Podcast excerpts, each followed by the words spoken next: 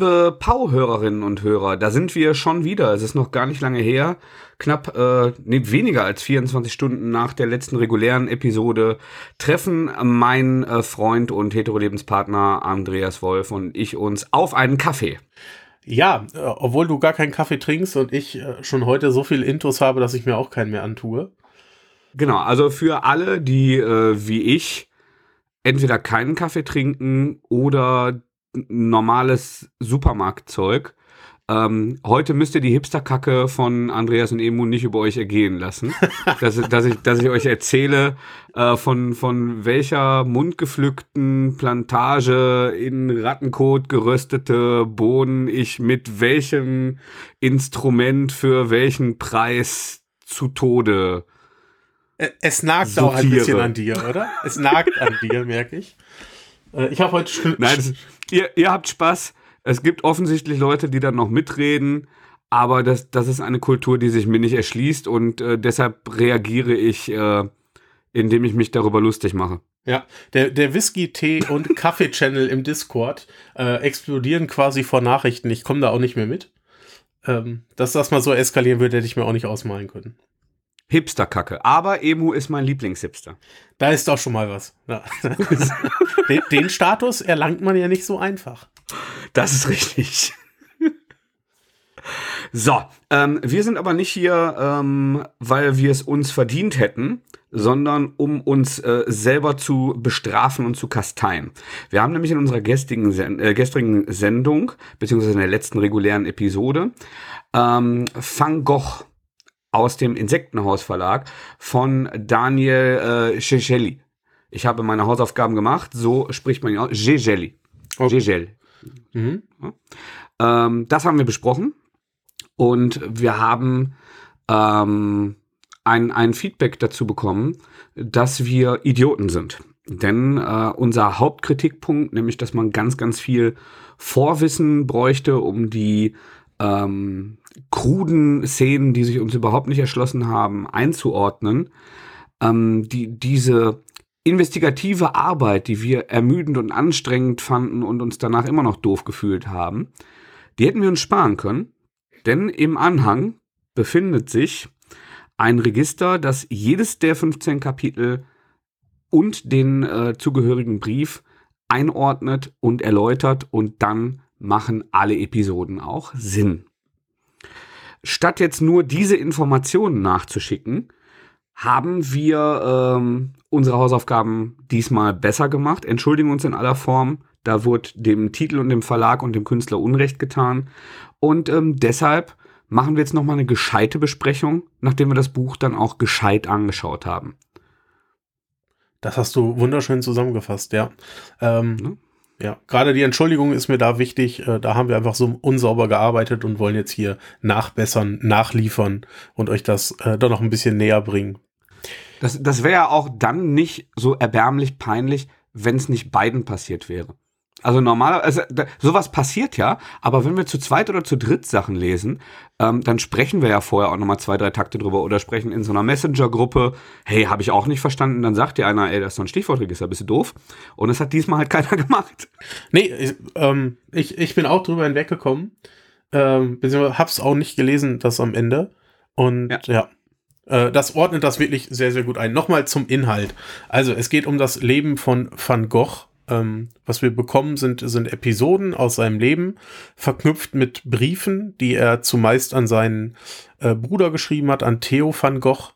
Ähm, Vincent van Gogh, ich glaube, wir müssen es nicht so groß erklären. Wir hatten es ja gestern schon, großer Maler, niederländischer Maler, moderner Maler. Zumindest so viel hat man wahrscheinlich schon mal über ihn mitbekommen.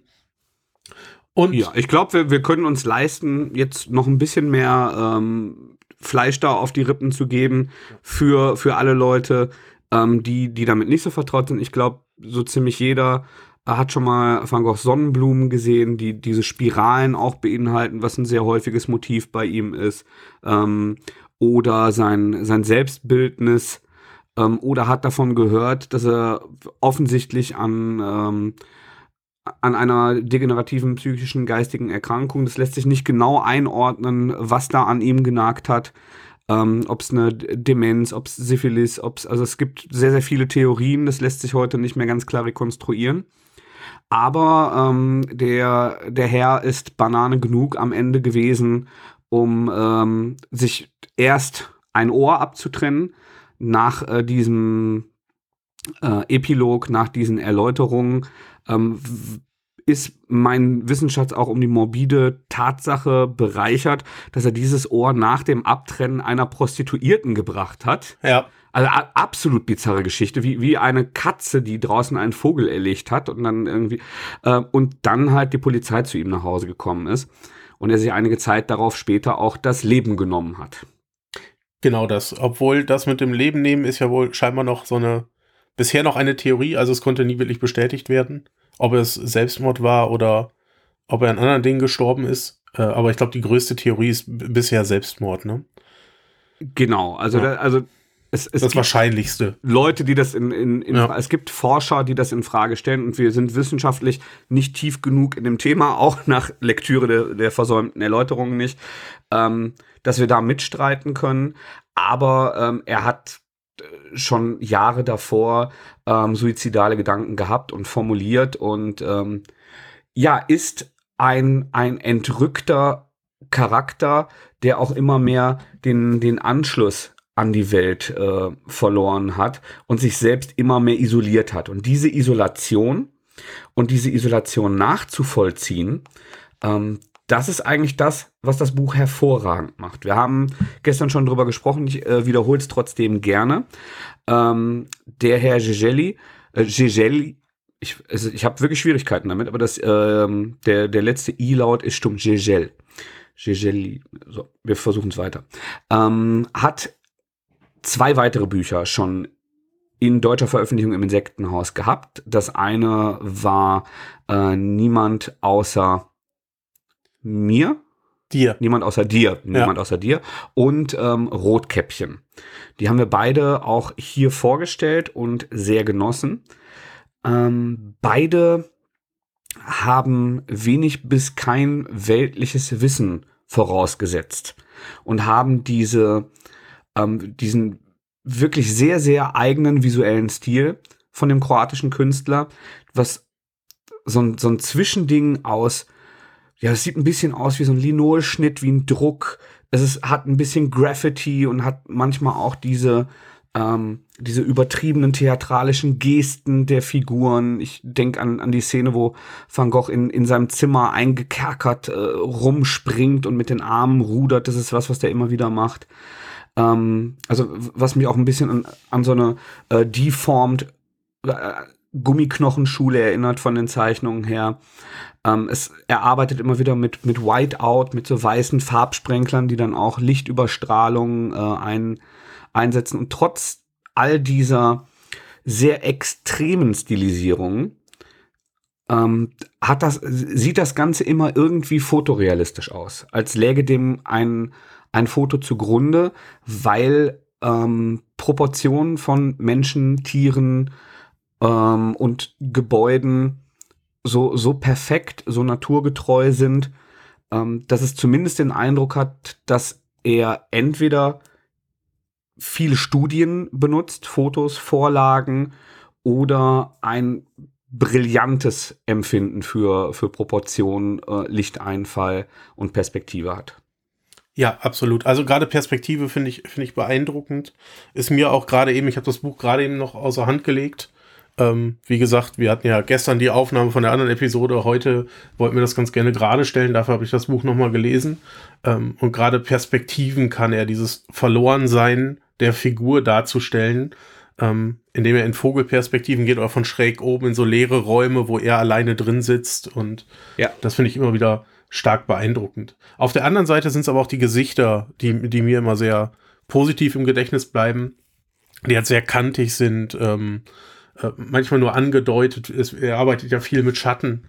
Und Ganz genau, also die Mimik ist meistens im Schatten verborgen. Genau. Starke, äh, starke Schatten, die äh, von, von einem Hut oder die sonst irgendwie ins Gesicht fallen. Genau, oder die Und, Figur dreht den Kopf so ein bisschen weg, guckt verschämt nach unten. Ähm, ja. Genau, aber dieses Gesichtslose ähm, ist, ist halt auch ein Teil ähm, dieser, dieser surrealen Bildsprache. Und das, das ist schon ein, ein erzählerischer Sog, der da entsteht, dass du halt ähm, die, diesen, ja, diesen geistigen Abbau ähm, von Van Gogh einmal anhand von, von diesen Briefauszügen, von den harten Fakten und dann nochmal visualisiert, wo, was dann irgendwie näher geht, was man irgendwie mehr nachfühlen kann, als wenn du jetzt halt nur die, die Eckdaten bekommst. Und das Tragische an, an ihm ist ja, also er ist ja im, im Laufe seines Lebens sehr religiös geworden, teilweise dann auch äh, Priester gewesen, ähm, ein sehr selbstloser Mensch, hat später dann äh, seinen seine eigene Wohnung in der, äh, in der Gemeinde, sein, sein Zimmer hergegeben und in der Scheune geschlafen oder ähm, bei, bei einem Minenunfall da auch versucht zu retten, was zu retten war. Ähm, aber er ist eine ganz, ganz tragische Figur, weil er immer sich isoliert gefühlt hat, sich auch selber offenbar isoliert hat und in dieser Isolation aber unglaublich kreativ war. Also es gibt eine, eine Episode, ähm, wo, wo er sich selbst einweist oder einweisen lässt, wo er jeden Tag äh, dieser, dieser, ich glaube, 60 oder 70 Tage, die er dazu gebracht 70, hat, ja. ein neues, ja, ein, ein neues Ölgemälde fertigt. Ähm, und wenn du dann halt siehst, dass er posthum einer der, der wichtigsten modernen Maler ist, ähm, und, und äh, all diese, diese, dieser hohe Output, nicht nur qualitativ, sondern auch quantitativ, ähm, dass der im, im Grunde so aus, aus seiner Qual und äh, aus seinem Leiden und aus seinem Unwohlsein erwachsen ist. Ähm, das ist schon tragisch, finde ich. Ja. Ähm, um jetzt ein bisschen zurückzukommen auf dem, was wir anfangs hatten, was uns so schwer gefallen ist zu verstehen. Yes. dass es eingeordnet wird in diesen, ähm, in diesen kurzen Erklärungen der Zeitabschnitte. Es ist jetzt nicht so, dass da eins zu eins steht, was wir da gesehen haben. Sondern nee. es hilft in der Interpretation dessen, was uns optisch dargereicht wird, um zu verstehen, was uns erzählt werden soll und welches Gefühl uns vermittelt werden soll. Ja, also was ich damit sagen will, es ist immer noch so ein gewisser Interpretationsspielraum da. Und es, Absolut, ja. und es wird nicht einfach eins zu eins gezeigt, was er in der Zeit gemacht hat, sondern es viel, fällt mir persönlich viel leichter zu verstehen, was ich optisch dargeboten bekomme, mit diesen Texten, die mir dargereicht wurden. Und das ging dir, glaube ich, ähnlich, oder? Komplett. Also ähm, ich, ich möchte auf keinen Fall äh, die, ähm, die Schuld davon uns weisen, was, was diese Schlamperei anging. Das, das geht auf unsere eigene Kappe. Trotzdem ähm, glaube ich, dass das irgendwo herkommt, dass es uns beiden parallel passiert ist. Dass wir, das Lesen ist ja nicht so, dass wir gesagt haben, oh, jetzt muss ich das lesen, habe ich keinen Bock drauf, wie eine Hausaufgabe. Das, das Buch hat uns ja schon interessiert, beide. Ähm, aber wir haben es angefangen und wir hatten halt nicht die, die Kenntnis darüber, dass am Ende Erläuterungen und Einordnungen sind. Und haben deshalb, weil wir dem Titel gerecht werden wollten, ge gegoogelt, gewikipediat und irgendwie versucht, Kontext herzustellen. Und ich glaube, dass es, es ist Kunst und Kunst ist, ist nicht ähm, publikumsbestimmt der, der Herr äh, Gigel wird sich was dabei gedacht haben, dass er diese Abfolge nimmt oder dass er erstmal diese, diese Fragmente in den Raum stellt ohne die Einordnung. Ich glaube trotzdem, dass es, dass ich gleich zu Beginn umgehauen gewesen wäre und dass es mehr Menschen, die, die sich für das Buch interessieren, die es in die Hand nehmen, ähm, besser und schneller gezündet hätte, wenn man diese Einordnung zu Beginn eines Abschnittes mit dem Brief serviert bekommt. Ja, ja. Oder beziehungsweise der Brief ist immer am Ende eines Abschnitts, am Anfang dieser Einordnung, dann die Bilder auf sich wirken lassen und den Brief da zu lesen. Ich glaube, das hätte stark geholfen. Genau. Aber das, das ist meine subjektive Wahrnehmung. Und ähm, es also das kommt bei anderen Rezensenten extrem gut an. Das wird sehr gefeiert und das auch nicht zu Unrecht. Vieles daran ist ganz sensationell. Und ich finde es jetzt auch nach dieser Kenntnis, nach dieser Einordnung richtig gut. Ich finde das Artwork äh, von, von ihm sensationell und finde generell diese, diese Bildsprache von ihm sensationell und würde mir immer wieder neue Titel von ihm anschauen.